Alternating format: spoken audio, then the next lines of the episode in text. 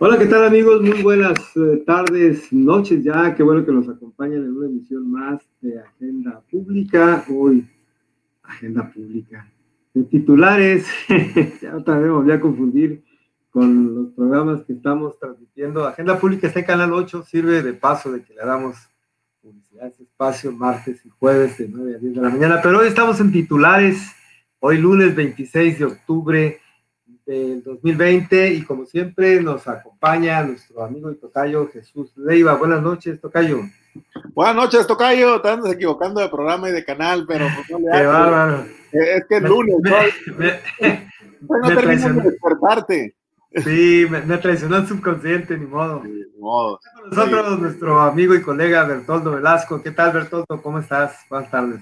Vamos. Eh, buenas tardes, amigo. Y también yo quiero aprovechar el, el raite de las equivocaciones porque el programa La Charla, que tenemos un eh, que es Leiva y un servidor, pues este jueves, este viernes 30 de octubre cumplimos ya dos años de salir al aire. Así que aprovecho el raite y buenas tardes, bienvenidos todos, bienvenido al diputado federal Rico pues, sí, efectivamente, también Agenda Pública esta semana cumple 13 años al aire ahí en el Instituto Estatal de Radio y Televisión. Ahí ha estado también nuestro amigo Rigoberto Mares, diputado federal, que hoy está con nosotros.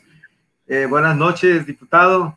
Qué, bueno. ¿Qué tal? amigos? Buenas noches.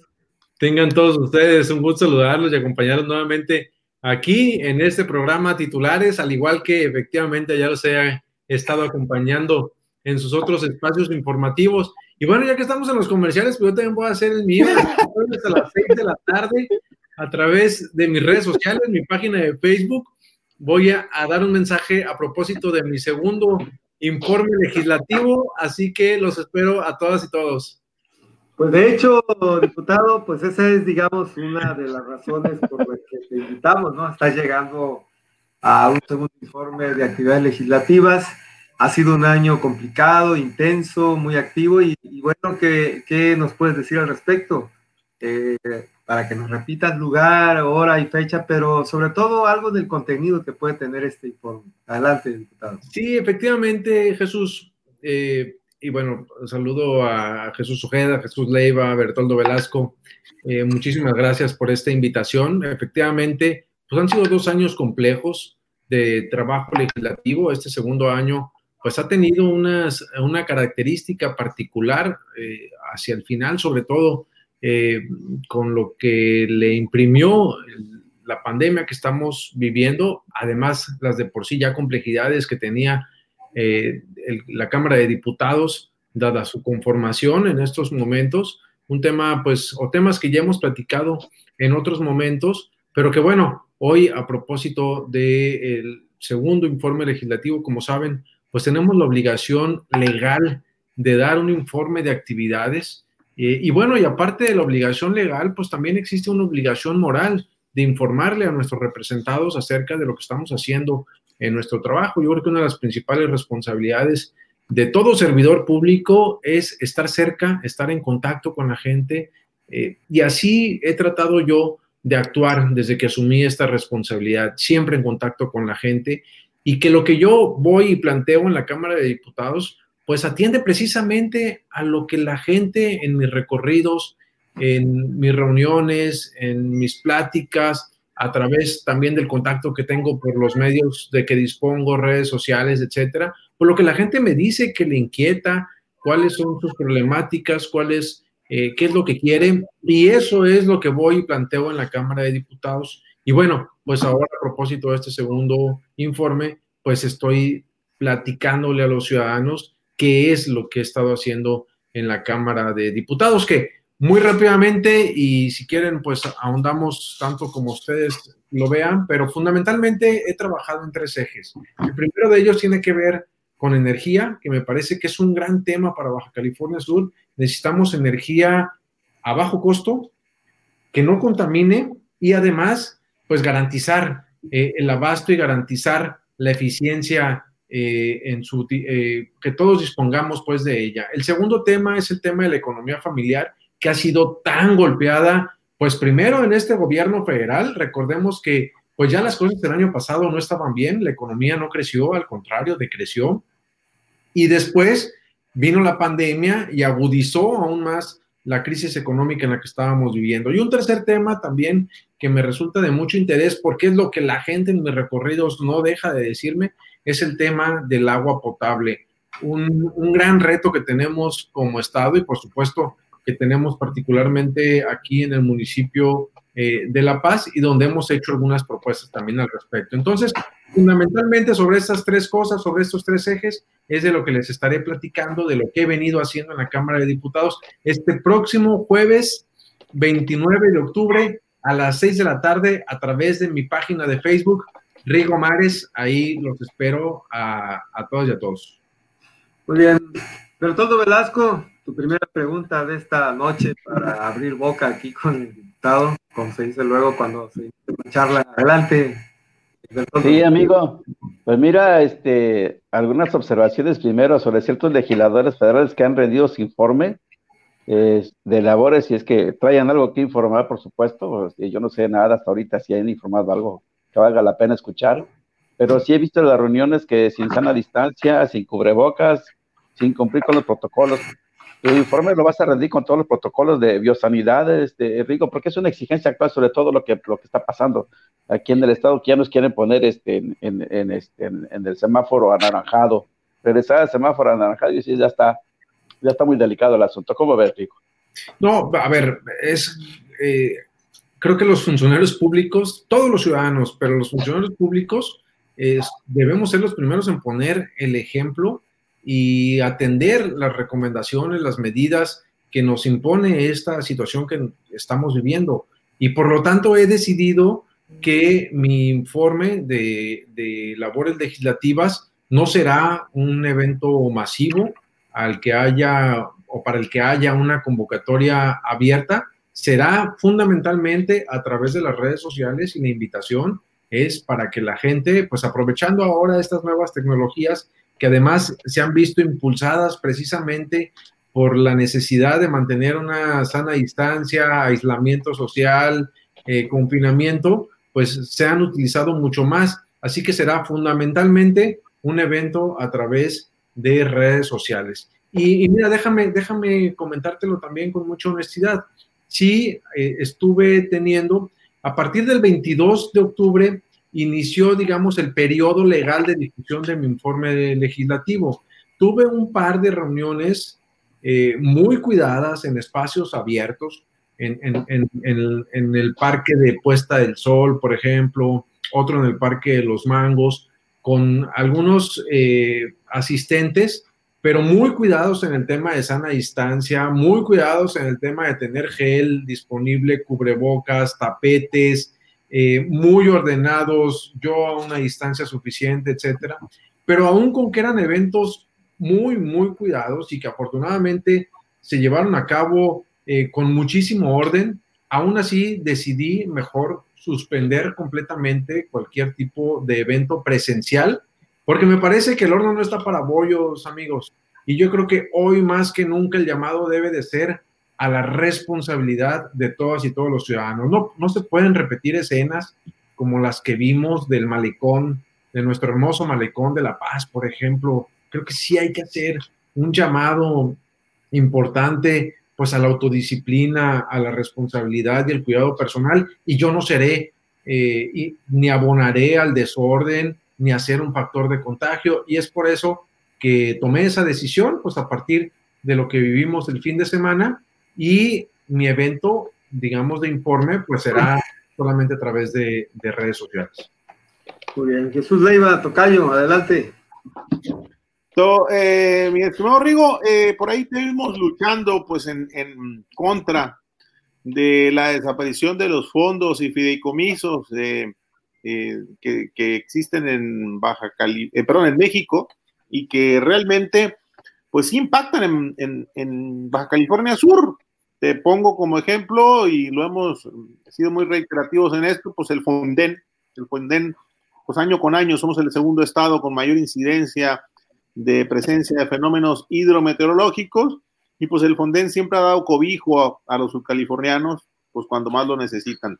¿Y qué te digo, pues del fondo minero, no? El fondo minero que de alguna manera ha permitido grandes obras, principalmente en el norte del estado, un municipio como Mulegé, que se ha visto pues totalmente pues siempre olvidado y yo creo que este fondo es el que venía de alguna manera u otra resarciendo un poquito ese olvido, ¿no? Este, ¿Cuál es tu opinión al respecto, mi estimado diputado?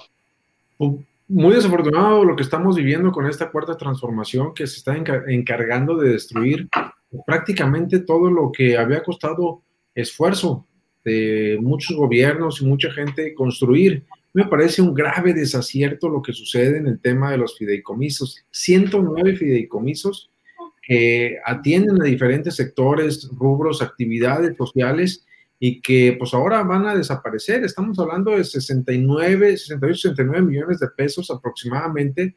68 mil millones, ¿no? Pues prácticamente, ¿mande? Rigo, 68 mil, pero que dice 69 millones, ¿no?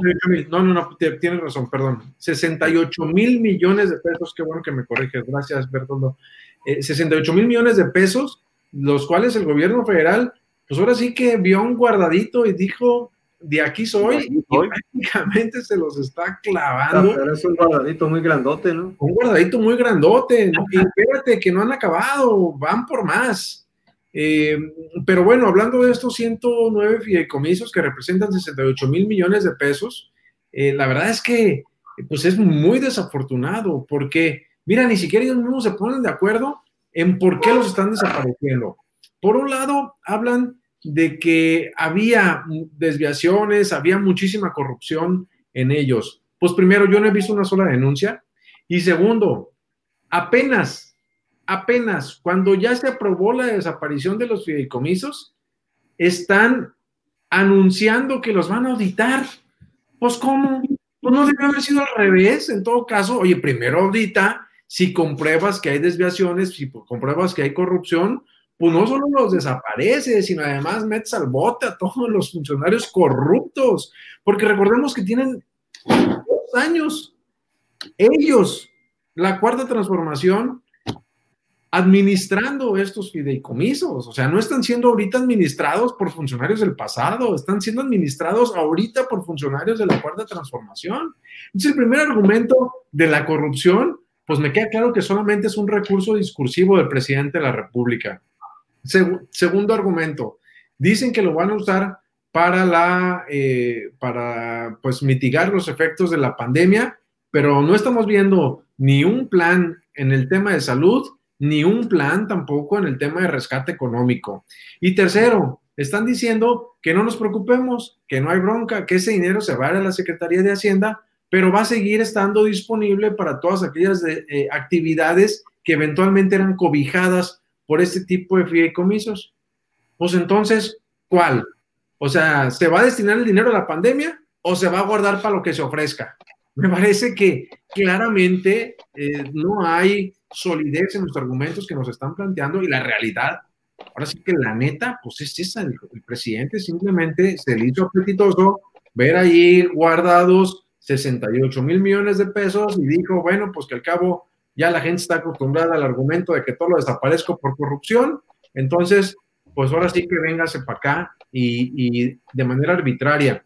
Y bien grave, bien, bien grave, porque lo que no están viendo, lo que no están considerando es que van a dejar en la incertidumbre, por ejemplo, ya lo decía, lo decía muy bien Chuy Leiva, el tema del Fonden, imagínense nada más, Dios no quiere el próximo año nos veamos, eh, porque además cada año estamos en riesgo latente de ser afectados. Todavía no se acaba la temporada de huracanes. Pero, para qué esperas el próximo año, se acaba la temporada el 30 de noviembre. Ah, tienes razón, imagínate nada más. Todavía tenemos chance de un mes más o menos, poco más de un mes, de que nos impacte un fenómeno. No me preocupa ahorita tanto porque de alguna u otra manera, pues todavía en lo que lo desaparecen, pues ahí está el dinero. Pero para el próximo año ya se lo van a haber gastado, Jesús. En la elección. No va a tener un peso, te lo garantizo que no va a haber un solo peso. Ya se lo va a haber gastado el presidente en, en o en repartir dinero diestra y siniestra, o en las elecciones, porque además el 6 de junio, pues es lo que viene el proceso electoral. ¿Qué va a pasar? Porque además es otro tema, pero también tiene que ver, no hay un solo peso destinado a mantenimiento de la infraestructura carretera para Baja California Sur en el presupuesto de egresos del próximo año. ¿Qué vamos a hacer? Imagínate nada más, un huracán que llegue, se lleva un puente. pues, ¿quién lo reconstruye, no? Porque dicen que le van a dar el dinero, la gente dice, ah, es que ahora nos van a dar el dinero directo a cada persona. Ah, y luego nos cooperamos entre todos para rehabilitar el puente o cómo. No hay solidez, no hay fundamento y bien grave lo que está pasando. Ese es un tema, el Fonden.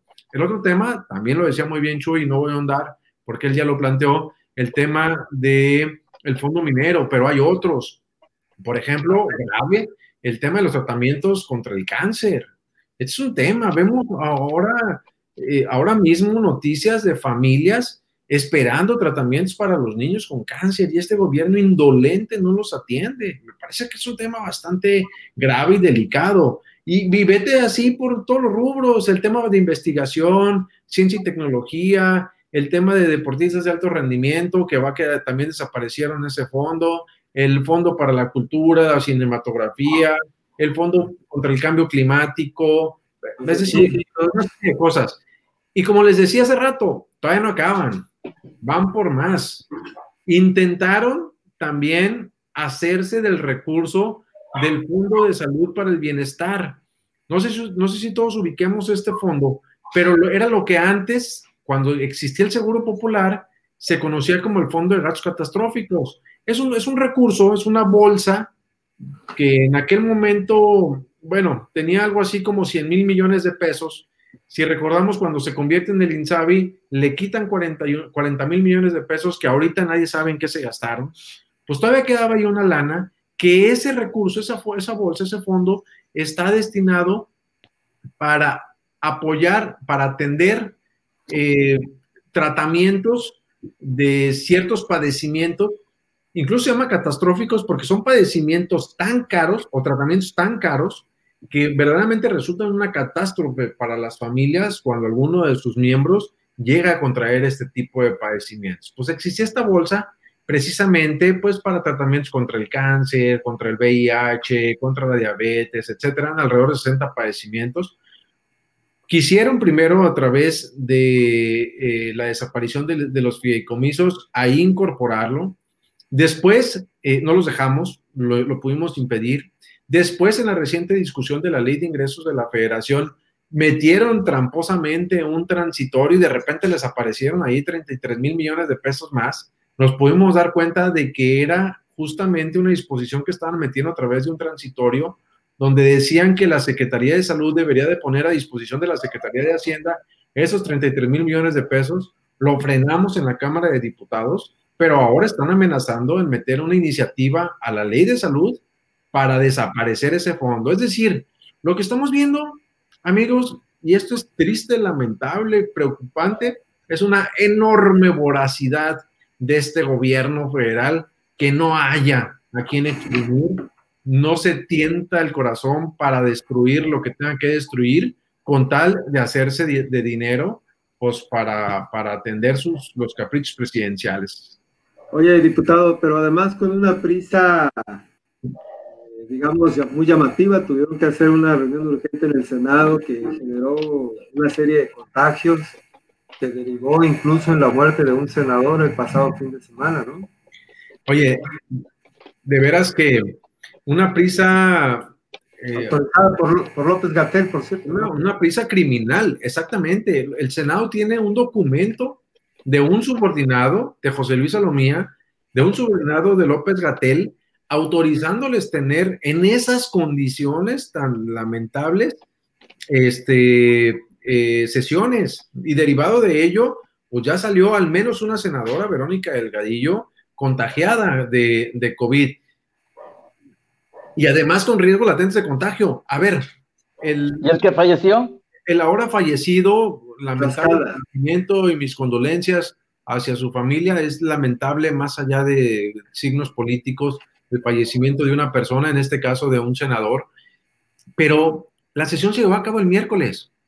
El lunes, él tuvo su prueba positiva a COVID y aún así fue. ¿Qué lo motivó para ir?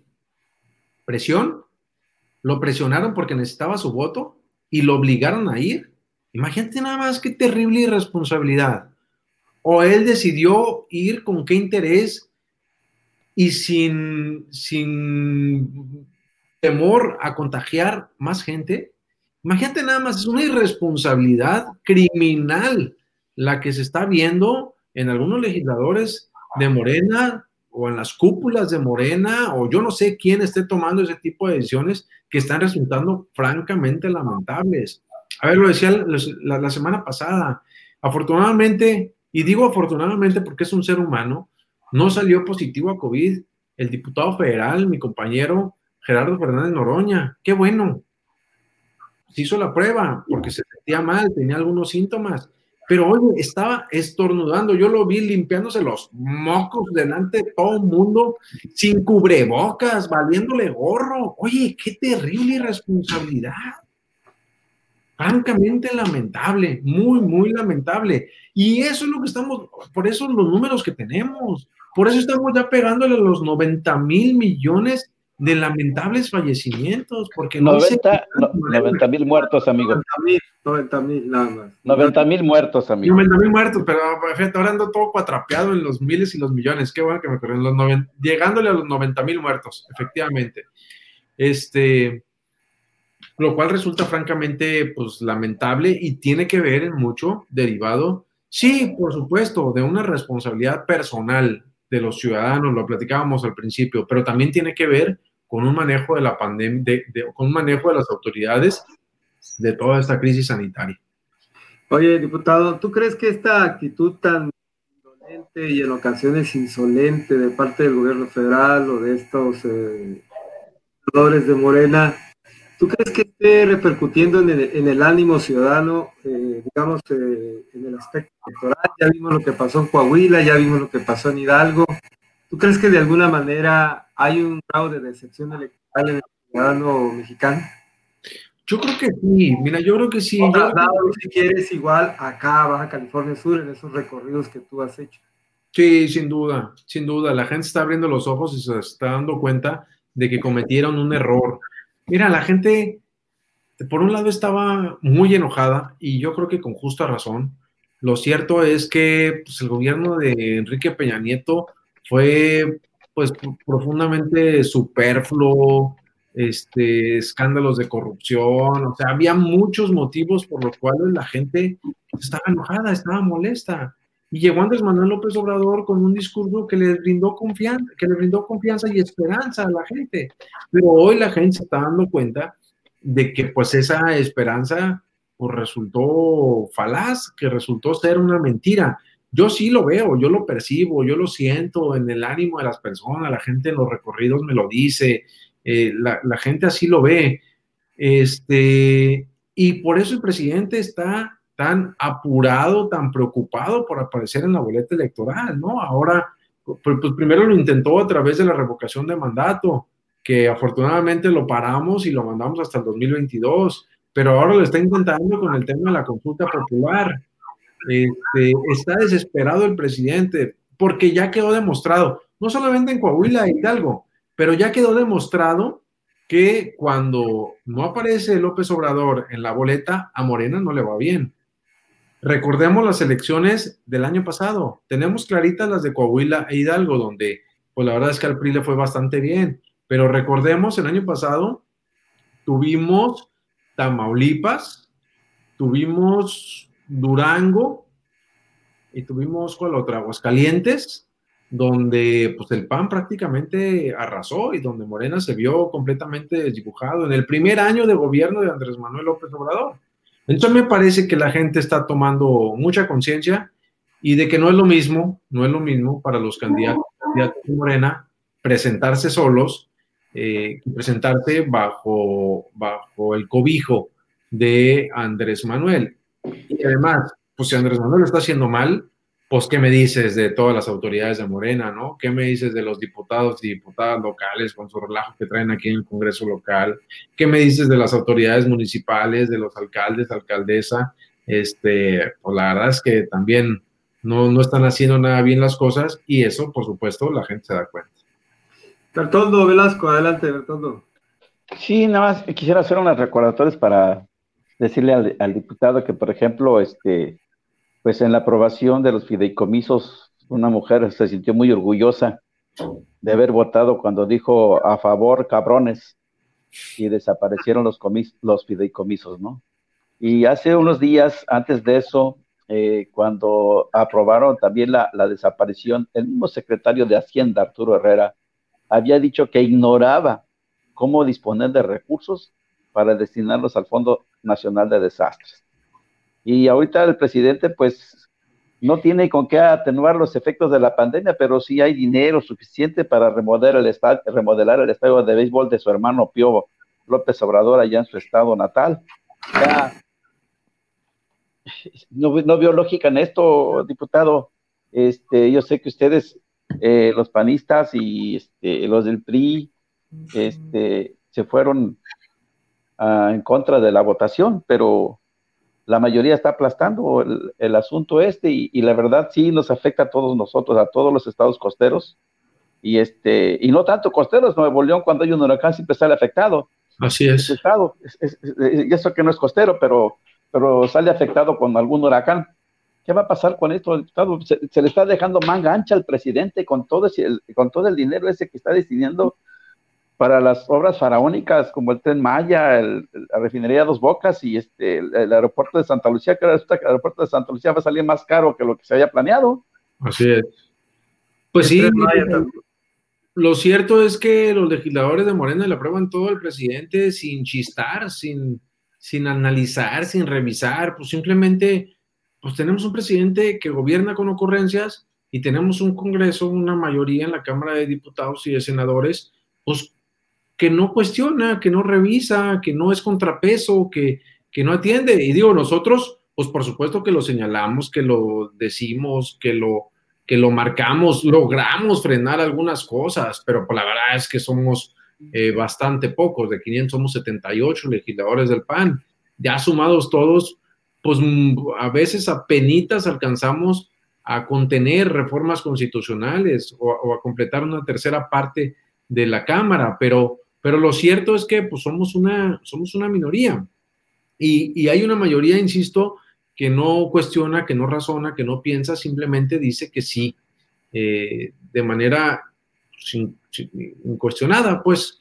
Entonces, esto, esto está dando pie a todo lo que está sucediendo y es algo que de verdad, si no paramos en la próxima legislatura, vamos a lamentar como país, vamos a tener graves, gravísimos retrocesos, ya, ya lo estamos viendo, ya lo estamos viviendo.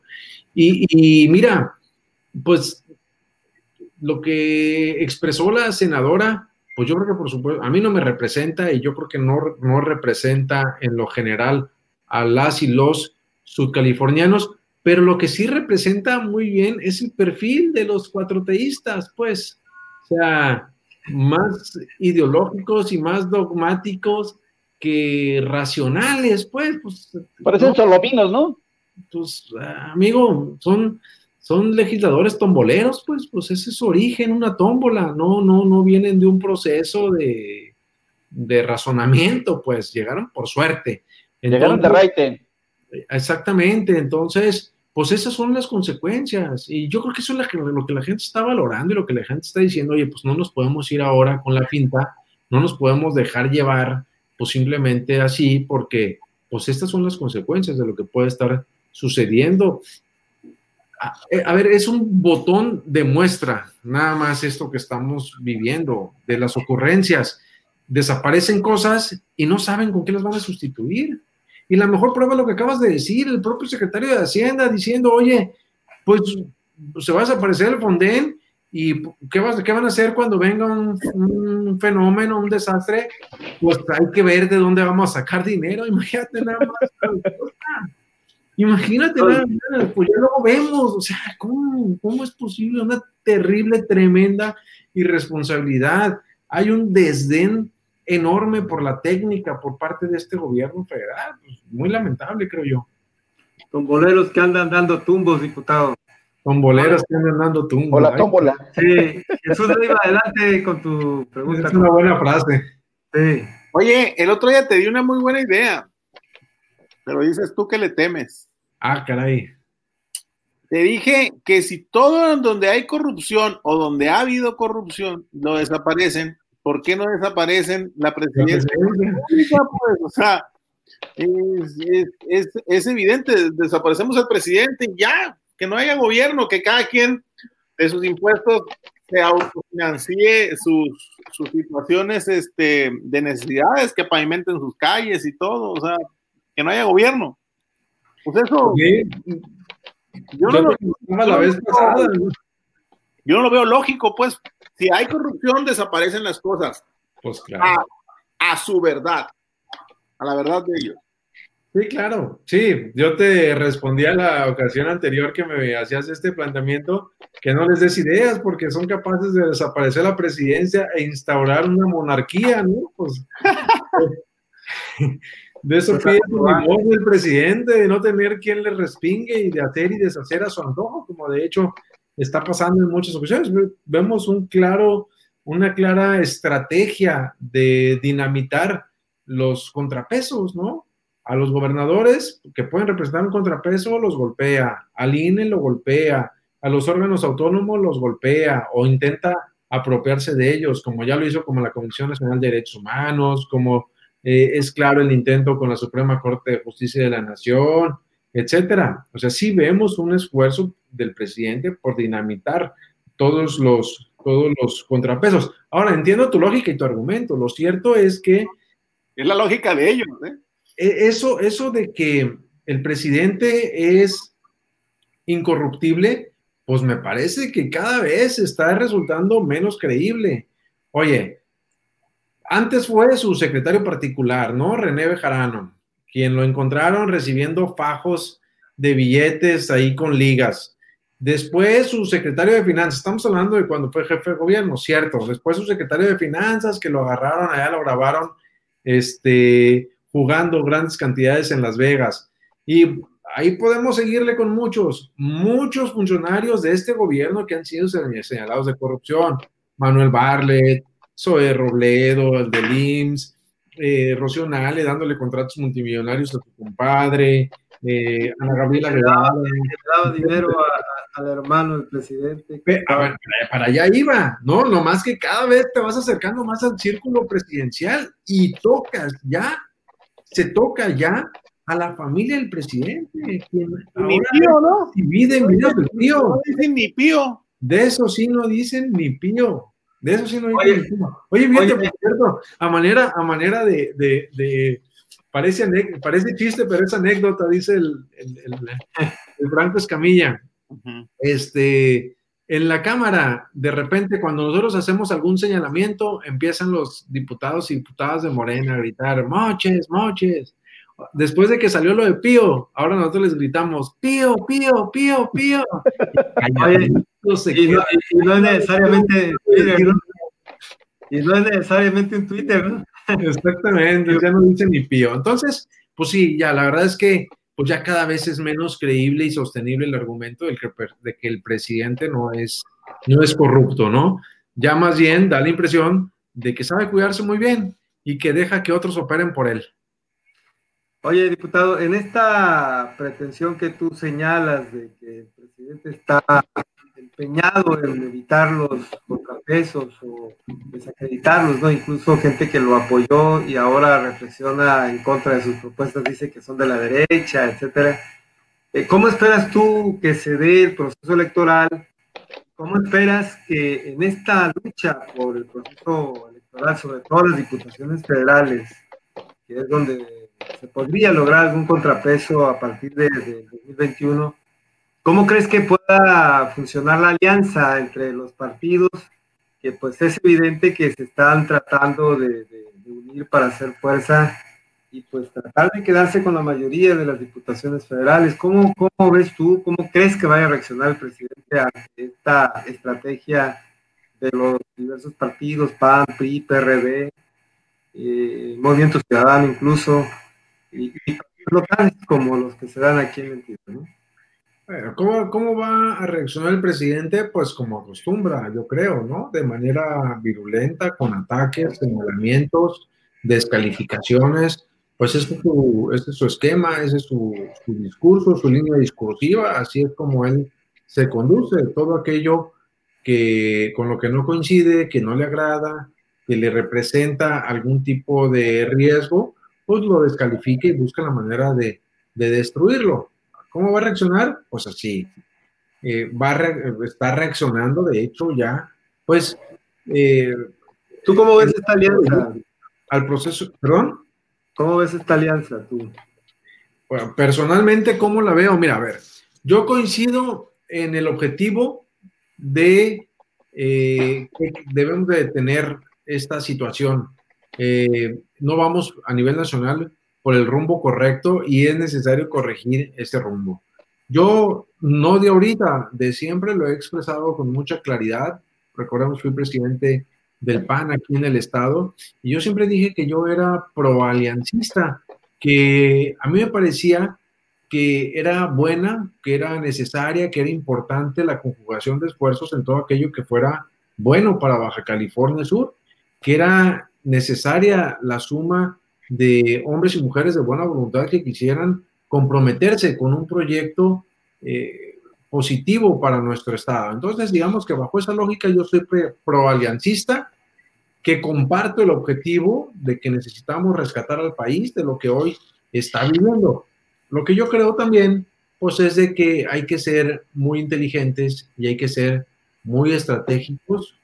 Y aquí hablo ya particularmente de acción nacional. Hay que medir muy bien con, con, quién, cómo, cuándo, bajo qué circunstancias y que eso sea al final pues lo que la gente quiere, ¿no? Porque pues también a la gente tienes que hacerle caso, tienes que escucharla y tienes, tienes que oír si lo que la gente te está pidiendo es eso o qué te está pidiendo, ¿no? Porque a lo mejor te dice la gente también, este, pues sí quiero que se salgan estos, pero así no, o así sí, o no sé, creo que hay que ser muy, muy inteligentes, pues.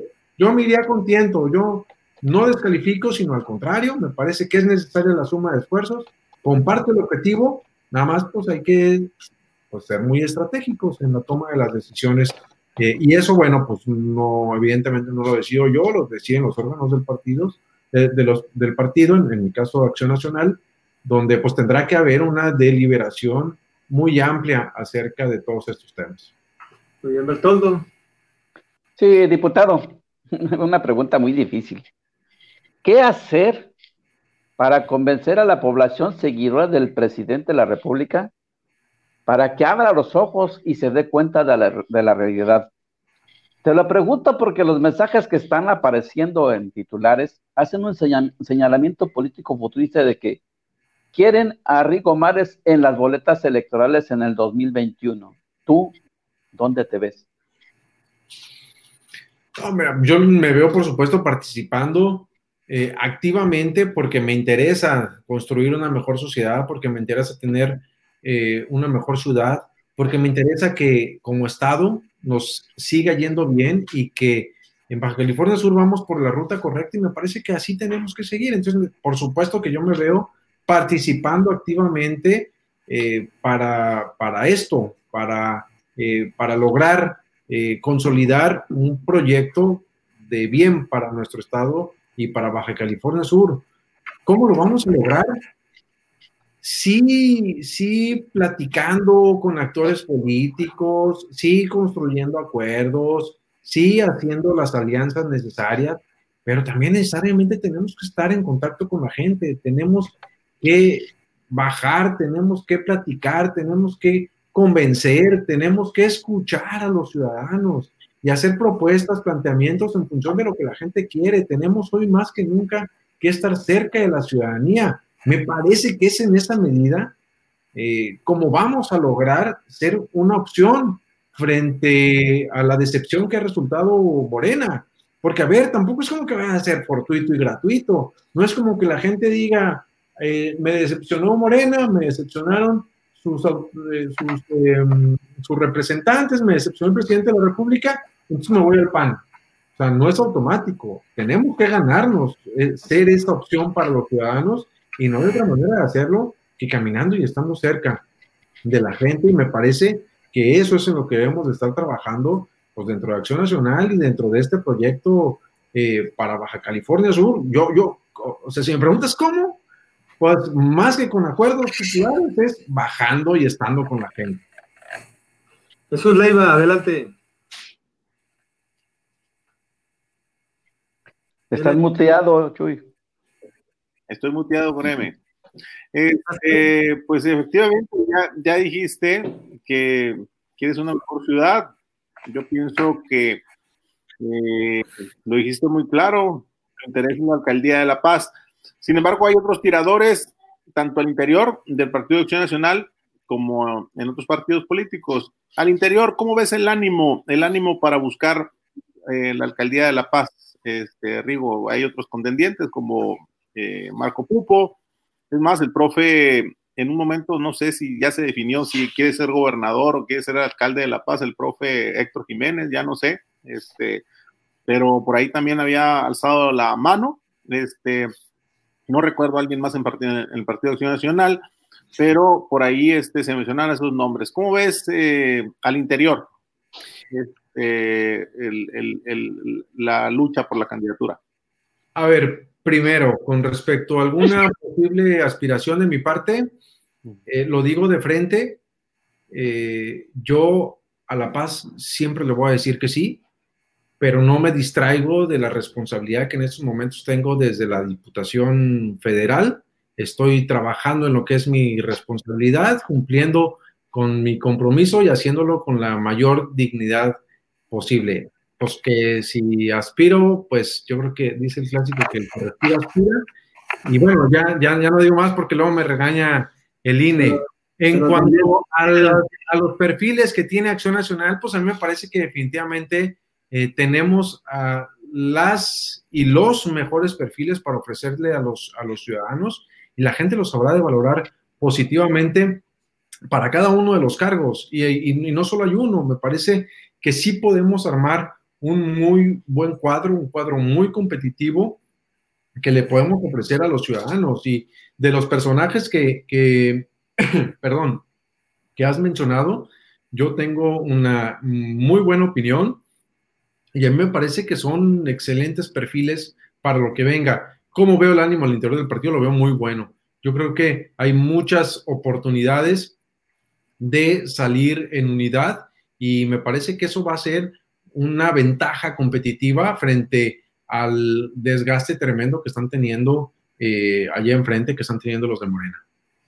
Los, eh, los aspirantes respiran, transpiran y candidato. También respiran.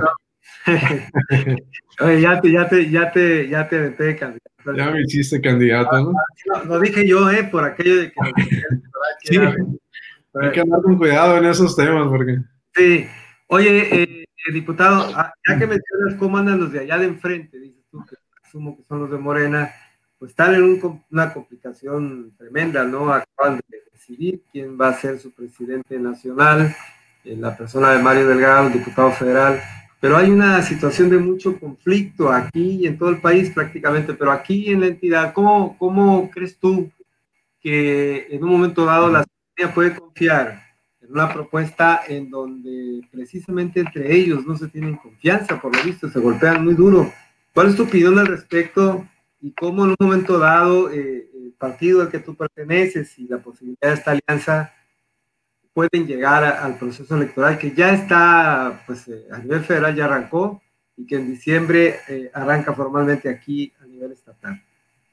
Bueno, pues como yo te digo, me parece que tenemos una ventaja competitiva de que yo tengo la certeza de que en Acción Nacional vamos a salir unidos, de que al final vamos a lograr eh, tener los acuerdos necesarios, porque al final en lo que coincidimos y me parece que existe una gran capacidad de poner por encima de los intereses personales y de los intereses particulares el bien y el bienestar de Baja California Sur. Me parece que pues es ahí donde está la clave de acción nacional, que tenemos esa capacidad porque tenemos altura de miras, eh, de que sabemos de que al final, más allá de, la aspiración legítima que pueda tener cada uno de nosotros, pues está el bien de nuestro estado y de las familias que habitan esta media península, a diferencia de la a diferencia de los de Morena, pues que ahí eh, al parecer pues son otros intereses los que los mueven, son otras pasiones las que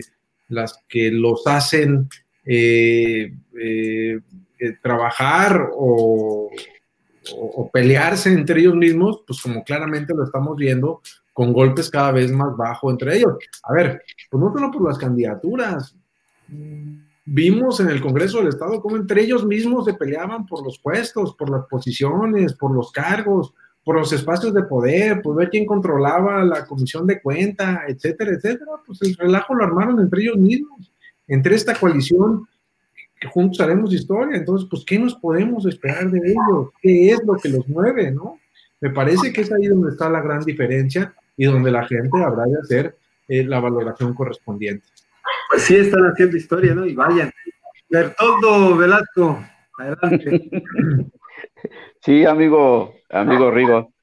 Eh, y, es cierto lo que tú señalas, cuando menos al interior del Partido de Acción Nacional yo no veo disputa, no veo división, no veo encono, no veo este, guerras intestinas por las candidaturas. Sí, eh, no, no se ve ahí, pero dice el dicho que partido chico no pone candidato. Lo vemos por la alianza que se está formalizando, que, que se ha venido trabajando en estos días, y, vemos que cuando menos en el PAN sí hay quienes puedan encabezar, pero hay gente en otros partidos, no va a señalar cuál porque luego se enojan, sí, si lo señalamos, que quieren a fuerza imponer eh, candidatos. ¿Tú crees que en esta alianza quepan las imposiciones o los chantajes políticos para ir a banderar una causa y que a la postre pues los lleva al fracaso? No, no, no. A ver, a ver, eh, no puede ser esa la lógica. No debe ser esa la lógica de la construcción de acuerdos. No puede ser una negociación de espacios la que nos mueva, porque entonces se, descompone el propósito. ¿Para qué queremos unirnos? ¿Para repartirnos un botín? ¿O queremos unirnos porque lo que nos interesa es Baja California Sur? Ahí está la clave, esa es la pregunta clave que hay que responder. Y lo que nosotros hemos venido platicando al interior del partido es que queremos unirnos para ofrecerle a los ciudadanos el mejor proyecto y continuar por la ruta correcta de, Estado, que en estos momentos es encabezado por Carlos Mendoza Avis, que lo ha hecho muy bien como gobernador. Por ahí debemos de seguir. Entonces, si ese es el ánimo, si lo que nos mueve no es el reparto del botín, sino lo que nos mueve es construir un proyecto que consolide lo que se ha venido haciendo bien para Baja California Sur, pues entonces debe de caber la generosidad. Y la generosidad debe entenderse como la posibilidad de eh, considerar que deben de estar los mejores perfiles, las y los mejores perfiles, eh, los mejor evaluados, los mejor calificados y los que mayores oportunidades den de obtener el triunfo electoral. Esa debe ser la lógica. Así es como creo yo que deben construirse los acuerdos. Así es como lo hemos venido platicando al interior de Acción Nacional. Además, definitivamente creo yo, pero bueno, pues esto habrá que tener instrumentos de medición más adelante que así nos lo indiquen. Creo yo que los mejor, que las y los mejores perfiles, que las y los mejor calificados, que las y los más aceptados por la ciudadanía, pues están en acción nacional. Pero bueno, pues ya, ya tendrá que haber un instrumento de medición que nos diga que esto es así. Pero me parece que esa es la lógica, Beto, bajo la cual podemos y debemos construir este gran esfuerzo, esta gran alianza por Baja California Sur. No puede ser otra, no puede ser un reparto de botín, no puede ser un chantaje, ni puede ser, oye, pues yo represento 0.5% y entonces me toca X, ¿no? Este, no, no, no, no, no creo yo que así es como porque es justamente lo que la gente no quiere, hombre. Lo que la gente no quiere es esto. No quiere que vean, que, que, que se vean las cosas como la repartición de, de un pastel, ¿no? Cuando además primero hay que ganar el pastel. Leiva, Cayo, adelante. Así es. Rigo, eh, por ahí eh, vienen temas, pues, eh, muy controvertidos. El, el, tema del Congreso, el tema del Congreso local me refiero, digo, finalmente tú eres legislador federal, pero bueno, ¿cuál es tu opinión en relación a lo que ha pasado en el Congreso del Estado, en donde desafortunadamente, pues hay una parálisis derivada de una controversia constitucional de, que se dio eh, y que es evaluada y que en los próximos días será, eh, que se encuentra de hecho, en receso, porque no, no, no hay condiciones para, para, seguir, porque pues finalmente no, no, no es válido nada de lo que vaya a suceder. ¿Qué opinión te merece esta situación del Congreso del Estado? Pues francamente lamentable, desafortunado lo que está sucediendo en el Congreso local. Me parece una gravísima responsabilidad de los diputados y diputadas de la eh, alianza esta, juntos haremos prehistoria, ¿no? Porque parece que eso es lo que están haciendo. Este, eh, oye, tienen la parálisis al, al, Congreso prácticamente todo el año, en estos momentos tan complejos, en estos momentos tan difíciles, cuando justamente lo que yo creo que los ciudadanos están esperando de sus autoridades, de sus representantes, son respuestas, no pleitos. Y estos amigos, en lugar de ofrecer, de ponerse a chambear, de ofrecerle a la gente esas respuestas que está esperando, pues prefieren ponerse a disputarse, ahora sí, el botín, ¿no? Me parece que esto es francamente lamentable. Me parece que el eh, gobernador ha asumido una actitud muy responsable, haciendo llamados a la conciliación, haciendo llamados también a, a que se cumpla con la legalidad, siendo él mismo garante de la legalidad en estas circunstancias que estamos viviendo. Me parece que, porque además, pues justamente lo que están haciendo ellos es incumplir con los mandamientos de los órganos jurisdiccionales, están faltando a la ley. Y aquellos que hacen la ley son los primeros en violarla, pues me parece que es francamente eh, contradictorio y, y, es un despropósito. Y yo espero sí que pronto se resuelva esta situación del Congreso, porque deberían estar trabajando en aquello que la gente está esperando, que insisto, son respuestas a, las, necesidades que se están viviendo en estos momentos. Hay gente que literalmente no tiene para comer y estos cuates peleándose, este, pues por unos pesos. La verdad es que me parece pues triste lo que pasa en nuestro Congreso local. Ya estamos entrando a la parte final del programa. Eh, saludamos a todos los amigos y amigas que se han estado comunicando a este espacio. Gracias por darte la oportunidad de mandar un comentario, un saludo, sobre todo a diputado Mares. Eh, ya para entrar a la recta final, hacer una última ronda de preguntas, eh, eh, diputado, yo te quisiera preguntar tu opinión sobre esta disposición de las autoridades electorales para darle mayor participación a las mujeres en el tema de las candidaturas al proceso 2021 aquí en la entidad. ¿Cuál es tu opinión al respecto? Entiendo que de las cinco alcaldías tendrán que ser tres mujeres los partidos, según entiendo, van a definir en qué municipios pondrían o colocarían mujeres candidatas. Pero ¿cuál es tu opinión al respecto? Un tema que incluso el Partido Verde, el Partido del Trabajo están tratando de impugnar, es algo que a lo mejor les rebota de manera negativa porque pareciera que no están a favor de darle más espacio a las mujeres, pero me gustaría escuchar tu punto de vista para luego pasar ya a una última pregunta de nuestros compañeros. Ah, dos consideraciones Tal vez tres, pero bueno, lo primero es que yo estoy convencido de la necesaria participación de las mujeres en la vida pública.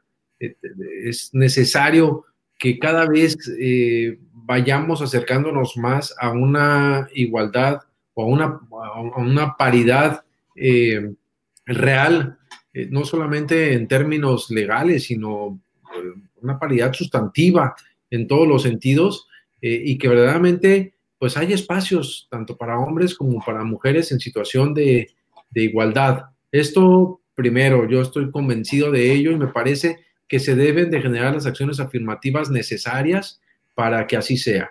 Segundo, me parece que pues lo que estamos viendo ahora, los planteamientos del Instituto Estatal Electoral, pues atienden precisamente a un tema de omisión por parte del Congreso local quien era el responsable de legislar al respecto y por andar con sus pleitos y por andar con su cochinero, pues simplemente pues evadieron esta responsabilidad.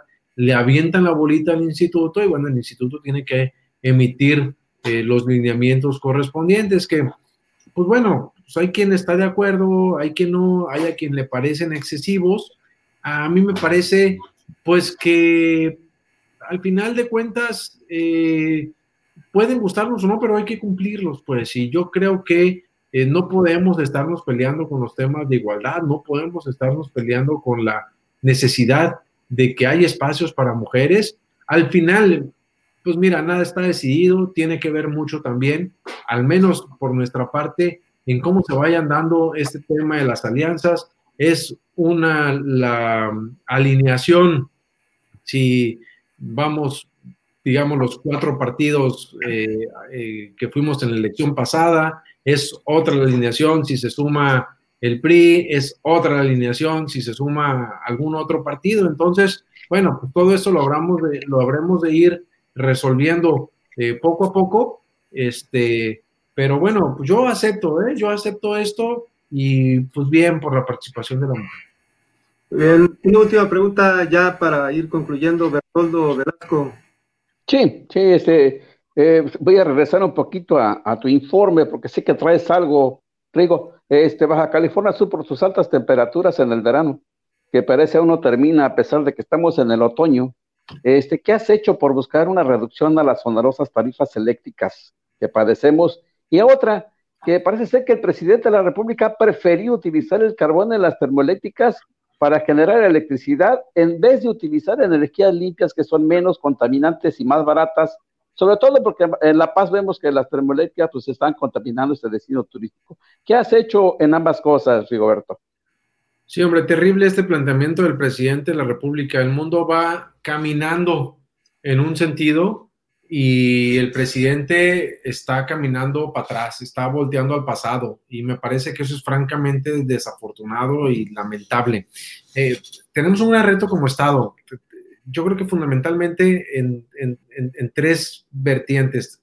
En el tema energético, ¿no? Eh, hablando específicamente. Primero, eh, altas tarifas de energía eléctrica, necesitamos que baje la luz. Segundo, altamente contaminante. Y tercero, también con problemas de desabasto de energía eléctrica. Lo vimos particularmente en el verano del año pasado, donde tuvimos una serie de apagones. En los tres rubros he presentado diversas, eh, diversas acciones legislativas. Por ejemplo, en el tema de las tarifas de energía eléctrica, presenté un punto de acuerdo para que se pida a, las autoridades en materia energética que bajen las tarifas. Este, debo decirlo, eh, aquí pues hay un logro a medias. Eh, fue aprobado el punto de acuerdo por todos los legisladores de todos los, de todos los partidos, precisamente para llamar al gobierno federal a que se atienda este tema, que se revise y a que se ajusten las tarifas. Ahora estamos en la lucha de que una vez que ya lo aprobaron los legisladores, pues el gobierno federal finalmente haga caso. Pero bueno, estamos trabajando en, ese, en esa ruta, estamos trabajando en ese, en ese rumbo. En el tema de abasto de energía eléctrica, hemos también eh, presentado diversas, diversos planteamientos, diversas peticiones, me he sentado con funcionarios federales, con el propio Manuel Barlet, he presentado puntos de acuerdo, etcétera, pidiendo también que haya una inversión que garantice el abasto de energía eléctrica y que además haya una transición, y este es el tercer tema, una transición hacia un sistema mixto de generación de energía eléctrica. Ahorita el problema que tenemos es que las termoeléctricas eh, o las plantas que tenemos aquí, pues producen a base de combustibles fósiles, de combustóleo principalmente. Necesitamos hacer uso del enorme potencial que tenemos en materia de energías limpias para tener eh, energías que no contaminen o que, tengan un impacto ambiental mucho menor y que además pues, son más baratas y que nos ayudaría al propósito primero de bajar las tarifas de energía eléctrica. Aquí también he presentado una serie de puntos de acuerdo, de exhortos al gobierno federal para que así sea. Esta, es, es, es muy lento, insisto, dado que somos minoría, pero no quitamos el dedo del renglón, porque a mí me parece que es un gran tema que tiene todo que ver con el futuro de Baja California Sur. Muy bien. Jesús Leiva, Tocayo, la última pregunta de esta noche. Adelante. Eh, Rigo, pues eh, gracias, Tocayo. Eh, Rigo, en el tema del IVA ya se perdió la lucha. Digo, ya finalmente ya nadie volvió a hablar del tema. Tú eras uno de los que más insistía en el tema de homologar el IVA nuevamente, pues al, al tema de la frontera, que permitiría también un salario mínimo superior. ¿En qué quedó este tema? Porque ya se volvió una bandera política del 2018, incluso de los, de los candidatos de Morena, del PT, y también retomada por ustedes eh, como Partido de Acción Nacional, pero finalmente pues ya no pasó nada, o sea, el IVA ya se olvidó esta lucha. No, no, Chuy, a mí no se me ha olvidado y hasta el último día de mi responsabilidad como legislador, voy a seguir insistiendo en, en este tema.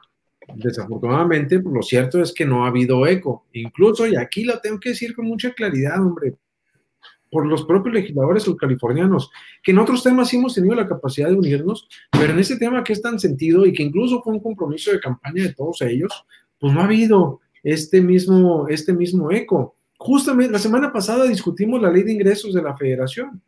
Eh, cuando estábamos discutiendo la miscelánea fiscal, la ley del impuesto al valor agregado, yo presenté una mm, reserva, le llamamos, que es una propuesta de modificación a lo que nos estaban planteando, precisamente para retomar el tema de la disminución del IVA. Primero, lo, que yo, lo primero que yo decía es, no basta con un decreto, necesitamos darle certidumbre incluyéndolo en la ley, porque lo que el presidente hizo fue un, decreto para estados, para algunos estados, pero ese decreto eh, no da certidumbre porque incluso está planteado para 2019 y 2020 y depende de la voluntad caprichosa del presidente de la República si lo renueva o no lo renueva, primero. Y segundo, es un decreto que excluye a Baja California Sur. Somos el único estado de, que antes tenía este beneficio fiscal y que ahora el presidente no se lo dio. Entonces, yo pedí en la tribuna de la Cámara de Diputados,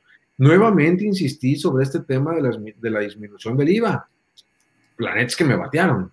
Me batearon los legisladores de Morena y sus aliados pero no es un tema que yo haya olvidado. Apenas la semana pasada, y tengo ahí la prueba, tengo el video de mi participación en tribuna, lo retomé y es un tema que yo no voy a soltar, en el cual voy a seguir insistiendo porque no se trata solamente de un tema electoral. Todos los años lo he subido. Yo creo que me he subido entre las veces que lo he expuesto en la tribuna y las veces que lo he expuesto en comisión frente a algún funcionario de la Secretaría de Hacienda, yo creo que sí han sido fácil unas 12, 15 veces las que lo he planteado y no dejaré de plantearlo, porque me parece que es un tema de justicia. No es un, y no es un tema mío, ¿eh? no es una demanda mía, es una demanda de los ciudadanos, es una lucha histórica de los subcalifornianos, que desde el 2013 que nos pegaron este golpe con la tóxica reforma fiscal, pues hemos venido pidiéndolo y peleándolo. Yo simplemente soy eh, un continuador de esa lucha, digamos, ¿no? Eh, que no es la lucha, insisto, de Rigo Mares, sino es la lucha de Baja California Sur, y insisto, es un acto de justicia. Diputado Rigoberto Mares, eh, ya para terminar, nos gustaría que dieras un mensaje final a la población y por supuesto una invitación a este informe que vas a presentar el próximo jueves por la tarde, jueves 29. Ya para concluir, ¿qué le dirías a la ciudadanía, a esos electores que están al pendiente de lo que hacen sus representantes populares, más ahora que hay una especie como de oferta y demanda político-electoral, ¿no? La ciudadanía está como muy al pendiente. Así es, pues mira, nada más refrendar mi compromiso de seguir trabajando incansablemente por las familias que habitamos en esta media península. Esa es la responsabilidad que eh, hace dos años asumí, es eh, pues el mayor honor que hasta estos momentos he tenido de representar a Baja California Sur en la Cámara de Diputados y quiero rendirles cuentas que yo creo que son buenas cuentas, este próximo jueves 29 de octubre a las 6 de la tarde a través de mi página de Facebook, que es eh, Rigo Mares. Eh, pues los espero, ojalá que sí tengan todos y todas la oportunidad de acompañarme en este mensaje que será breve, no pretendo echar demasiado rollo, este, pero que sí para mí es muy importante contar con su acompañamiento. Y bueno, pues a ustedes eh, a ustedes tres, pues ojalá me puedan ayudar, me puedan acompañar primero ese día, pero también me puedan, me puedan ayudar a través de sus medios de comunicación, que son muy importantes y de amplia difusión, pues a darle, a darle vuelo, digamos, a este, a este informe y ayudarme en la convocatoria. Así que, pues, ojalá pueda contar con eso. Muy bien, pues diputado Rigoberto Mares Aguilar, Aguilar, que te anoté aquí Gracias por estar con nosotros. La verdad es que eh, es un placer platicar contigo porque eh, pues, hay mucho de qué hablar y el tiempo es corto. Mira, no fue más de una hora, una hora con seis minutos de programa, cuando estamos calculando siempre hacer una hora. Muchas gracias eh, por estar con nosotros, diputado. Muchas gracias a ustedes. Que tengan una excelente noche. Igualmente, igual a Jesús Leiva y a Bertoldo Velasco por acompañarnos esta noche. Gracias. Buenas noches. Jesús. Sí, gracias. Gracias a usted también que siguió la señal de titulares. Gracias por comunicarse con nosotros. Y por supuesto, gracias a Cristóbal León Rico, que es el responsable técnico de este programa, que hace posible que se vea y se oiga bien, como lo pudo apreciar usted esta noche. Gracias, los saludos a su amigo Jesús Ojeda. Vamos a estar con usted el próximo miércoles a partir de las 19 horas, 7 de la tarde aquí en titulares. Hasta la próxima. Gracias.